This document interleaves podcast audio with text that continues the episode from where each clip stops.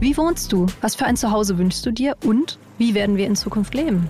Mein Name ist Celine Lauer. Ich bin Michael Fabricius und in unserem Podcast Zwei Zimmer, Küche, Bad gehen wir für euch den großen Fragen des Wohnens auf den Grund. Ich bin Wissenschaftsredakteurin bei Welt. Und ich bin Immobilienjournalist. Zusammen schauen wir uns für euch jede Woche ein neues Thema an. Ich analysiere die Lage mit Blick auf Wirtschaft und Immobilienmarkt. Und ich ordne das Ganze dann aus einer wissenschaftlichen Perspektive ein. Alles rund ums Eigenheim, zum Leben in der Stadt und auf dem Land erfahrt ihr bei uns im Podcast Zwei Zimmer, Küche, Bad. Kommt rein.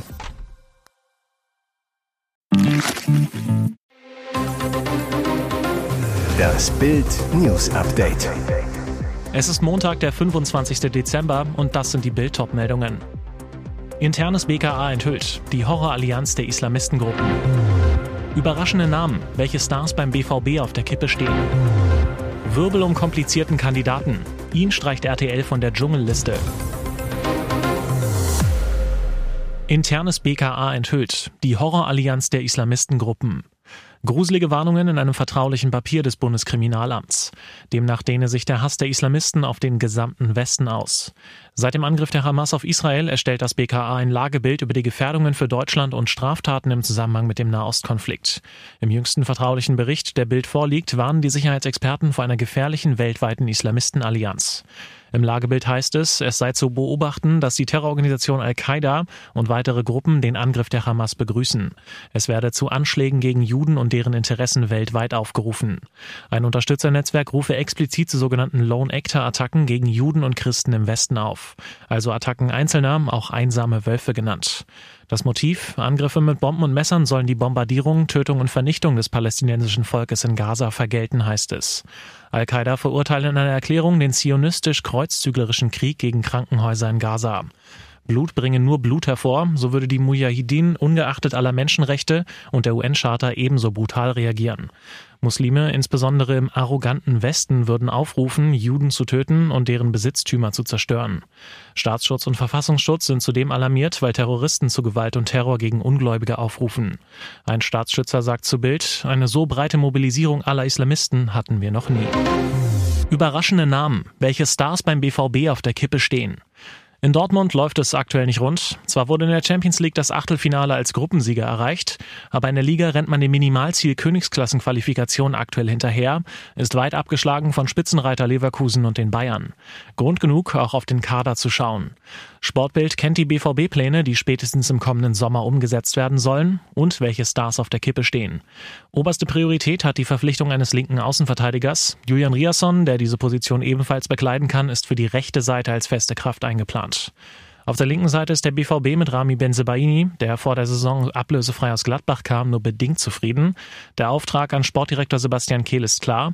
Als erstes soll ein neuer Mann für die linke Seite kommen, der das Potenzial hat, unangefochtener Stammspieler zu sein. Der zweite Diskussionspunkt, die Innenverteidigung. Der Plan der Bosse, sollte der auslaufende Vertrag von Mats Hummels nochmals um ein Jahr verlängert werden, wird auf dieser Position nicht nachgebessert. Mit dem Routinier sowie Niklas Süle und Nico Schlotterbeck sieht sich die Borussia gut aufgestellt. In der Offensive will der BVB zunächst abwarten, ob Spieler den Verein verlassen. Daniel Mahlen kann bei einem guten Angebot gehen. Noch nicht entschieden ist die Zukunft von Giovanni Reina, dessen Vertrag nur noch bis Sommer 2025 läuft. Die Verantwortlichen wollen keinesfalls in ein letztes Vertragsjahr mit dem US-Amerikaner gehen. Große Sorgen bereitet den Verantwortlichen weiterhin Sebastien Aller. Bei Mivora wurde vor rund anderthalb Jahren Hodenkrebs diagnostiziert. Er befindet sich seit Monaten in einem Formtief. In den Trainingseinheiten soll er seinen Mitspielern, vor allem in Zweikämpfen, stark unterlegen sein. Dass der BVB im kommenden Sommer ein Angebot für ihn erhält, gilt intern als nahezu ausgeschlossen. Bei Marco Reus verhält es sich ähnlich wie bei Hummels. Ob er einen weiteren Einjahresvertrag erhält, soll rund um das Saisonende Mitte Mai entschieden werden. Wirbel um komplizierten Kandidaten. Ihn streicht RTL von der Dschungelliste. Weihnachten, Silvester, nö. Für Trash-Fans ist das der wichtigste Termin im Kalender, der 19. Januar 2024. Denn da öffnet das Dschungelcamp endlich wieder seine Pforten, lädt Kandidaten und Kakerlaken zur 20. Staffel. Die teils noch geheime Kandidatenliste verspricht schon jetzt einen echten Dschungelkracher. Lester-Schwestern, Mucki Prolls, Starbesetzung.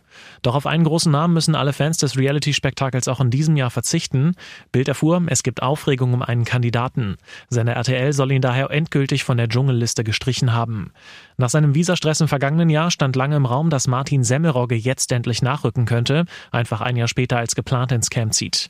Doch daraus soll nun nichts mehr werden. Nach Bildinformationen wird der einstige Wunschkandidat nicht am Dschungelcamp teilnehmen. Das Hin und Her um seine Einreise ist schlicht zu kompliziert. Erst hieß es, seine Anreise verzögere sich aufgrund produktionstechnischer Gründe, doch nach Bildinformationen sollen Visaprobleme der Grund gewesen sein. Möglicher Auslöser, Semmelrogge ist mehrfach vorbestraft und bei Vorstrafen sind die australischen Behörden besonders empfindlich, dann ist es schwierig ins Land einzureisen. Auf Bildanfrage zu Semmelrogge Personalie heißt es seitens des Senders knapp, wir beteiligen uns nicht an Spekulationen. Und Martin selbst, Bild erreicht ihn kurz vor Weihnachten, er antwortet mit seinem typischen Humor, es wird wieder spannend, ob das Boot diesmal in Australien mit voller Besetzung einläuft. Wenn's klappt, gibt's eine halbe Flasche Bier für jeden. Mehrere Anfragen, was Flick im Sommer plant. Am Ende wurden Hansi Flick möglicherweise auch die Graugänse zum Verhängnis. Am Tag vor dem Länderspiel gegen Japan am 9. September in Wolfsburg erscheint die Amazon-Doku über das WM-Desaster 2022 in Katar. Der DFB hatte aus Kostengründen auf ein Autorisierungsrecht verzichtet. Das Ergebnis? Ein schonungsloser Blick ins Innere einer Mannschaft, die kaputt erscheint. Und ein Bundestrainer, der es nicht schafft, seine Spieler erfolgreich zu motivieren.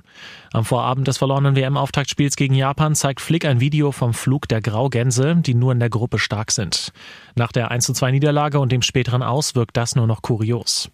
Die ohnehin schon negative Stimmung rund um die Nationalelf wird durch die Doku weiter befeuert. Flicks Team spielt am 9. September, nur noch einen Tag nach Erscheinen der Doku, erneut gegen Japan und geht 1 zu 4 unter. Flick muss nach 770 Tagen als Bundestrainer gehen. Seitdem ist es still um ihn geworden. Interviewanfragen lehnt er kategorisch ab. Nach Sportbildinformationen unterzog sich der Sechstiteltrainer der Bayern zuletzt seiner Operation, angeblich an der Hüfte.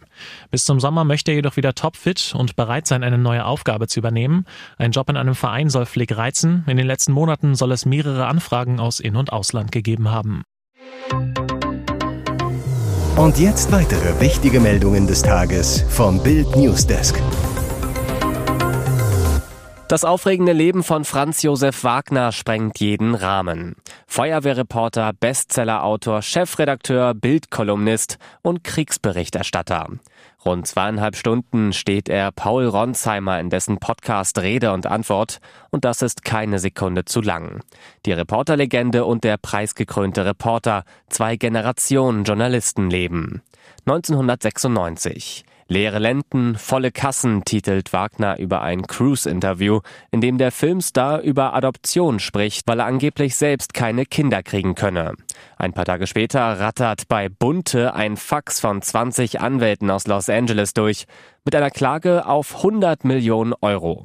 Der Reporter, der das Interview führte, versicherte, Cruz habe das wirklich so gesagt. Wagner, dann haben wir diese Meinung an das Anwaltsbüro in Los Angeles geschickt, doch dann schickten die uns die Abschrift einer Tonbandaufnahme.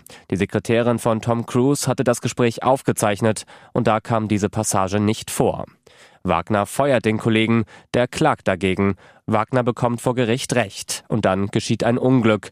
Vier Burda-Manager sterben beim Absturz eines Privatflugzeugs im Nebel nahe Offenburg. Zwei Tage später erreicht Wagner ein neues Fax von Tom Cruise.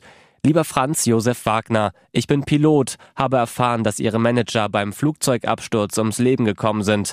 Ich ziehe meine Klage zurück, Tom Cruise. Den ganzen Artikel lesen Sie auf Bild.de. Aufregung unter arabischen Aktivisten und Israel-Hassern. Ein Beitrag auf X, ehemals Twitter, wurde mehr als 18.000 Mal geteilt. Pro-palästinensische Aktivisten berichten empört über einen Mord an einem Jordanier. Die Polizei spricht von Fake News. Hintergrund, am Samstag wurde vor allem durch die palästinensisch-arabische Gemeinschaft auf X der Fall des jordanischen Studenten Mohammed B. geteilt der laut Aussage einer Nutzerin aufgrund seiner anti-israelischen Beiträge erschossen worden sei. Dies sei staatlich subventionierter Rassismus, fügte sie hinzu. Die Hamburger Polizei widerspricht, ein solcher Mord hat laut den Behörden nicht stattgefunden. Die Hamburger Polizei meldete sich noch am Samstag auf X zu Wort und teilte mit, dass es sich um Fake News handele. Laut Informationen des Nachrichtenportals T-Online hat sich der junge Student in Hamburg im Hanseatic Gun Club selbst durch einen Kopfschuss getötet. Holger Fehren, Sprecher der Hamburger Polizei, sagte T-Online, es gebe derzeit keine Hinweise auf Fremdverschulden und keine Anzeichen für extremistische Hintergründe. Die Staatsanwaltschaft und das LKA Hamburg ermitteln. So sei das auch der jordanischen Botschaft mitgeteilt worden. Die weltweit wohl einzigen koreanisch-hannoverschen Weihnachtsgrüße gibt's zum Fest von den Schröders. Gesellschaftlich ist Altkanzler Gerhard Schröder wegen seiner Freundschaft zu Kreml-Tyrann Wladimir Putin weitgehend unten durch. Aber eine kleine Fangemeinde hält nach wie vor zum Altkanzler und seiner fünften Ehefrau, der Koreanerin Soyeon Schröder-Kim. Sie bekommt auch in diesem Jahr Weihnachtspost von Soyeon und Gerhard aus deren Heimat Hannover. Darin eine handgeschriebene, persönlich adressierte deutsch-koreanische Weihnachtskarte und je ein handsigniertes Schwarz-Weiß-Porträt von Schröder, offenbar noch zu Kanzlerzeiten geschossen und seiner fünften Ehefrau. Kurios? Nicht nur zu Weihnachten gibt's regelmäßig Grüße von den Schröders, auch zu Ostern verschickte das Ehepaar schon persönlich signierte Bildkarten. Immerhin außerhalb des Platzes gibt es gute Nachrichten für Manchester United. Die einst wertvollste Fußballmarke der Welt hat einen neuen Miteigentümer. Dies gab der Tabellenachte der Premier League am Heiligabend bekannt. Der britische Milliardär Jim Radcliffe übernimmt nach Clubangaben 25 Prozent der Red Devils. Neben dem Erwerb des Aktienpakets fließen 300 Millionen US-Dollar in den Club. Radcliffe erhält die komplette Verantwortung für die Verwaltung des Fußballbetriebs des Clubs. Das beinhaltet nicht nur das Männerteam, sondern auch die Frauenmannschaft sowie die Jugendakademie. Man United ist in der Premier League auf Platz 8 abgestürzt. Aus den letzten fünf Spielen holte das Team nur einen Sieg. Der Stuhl von Trainer Erik Den Haag wackelt bedenklich.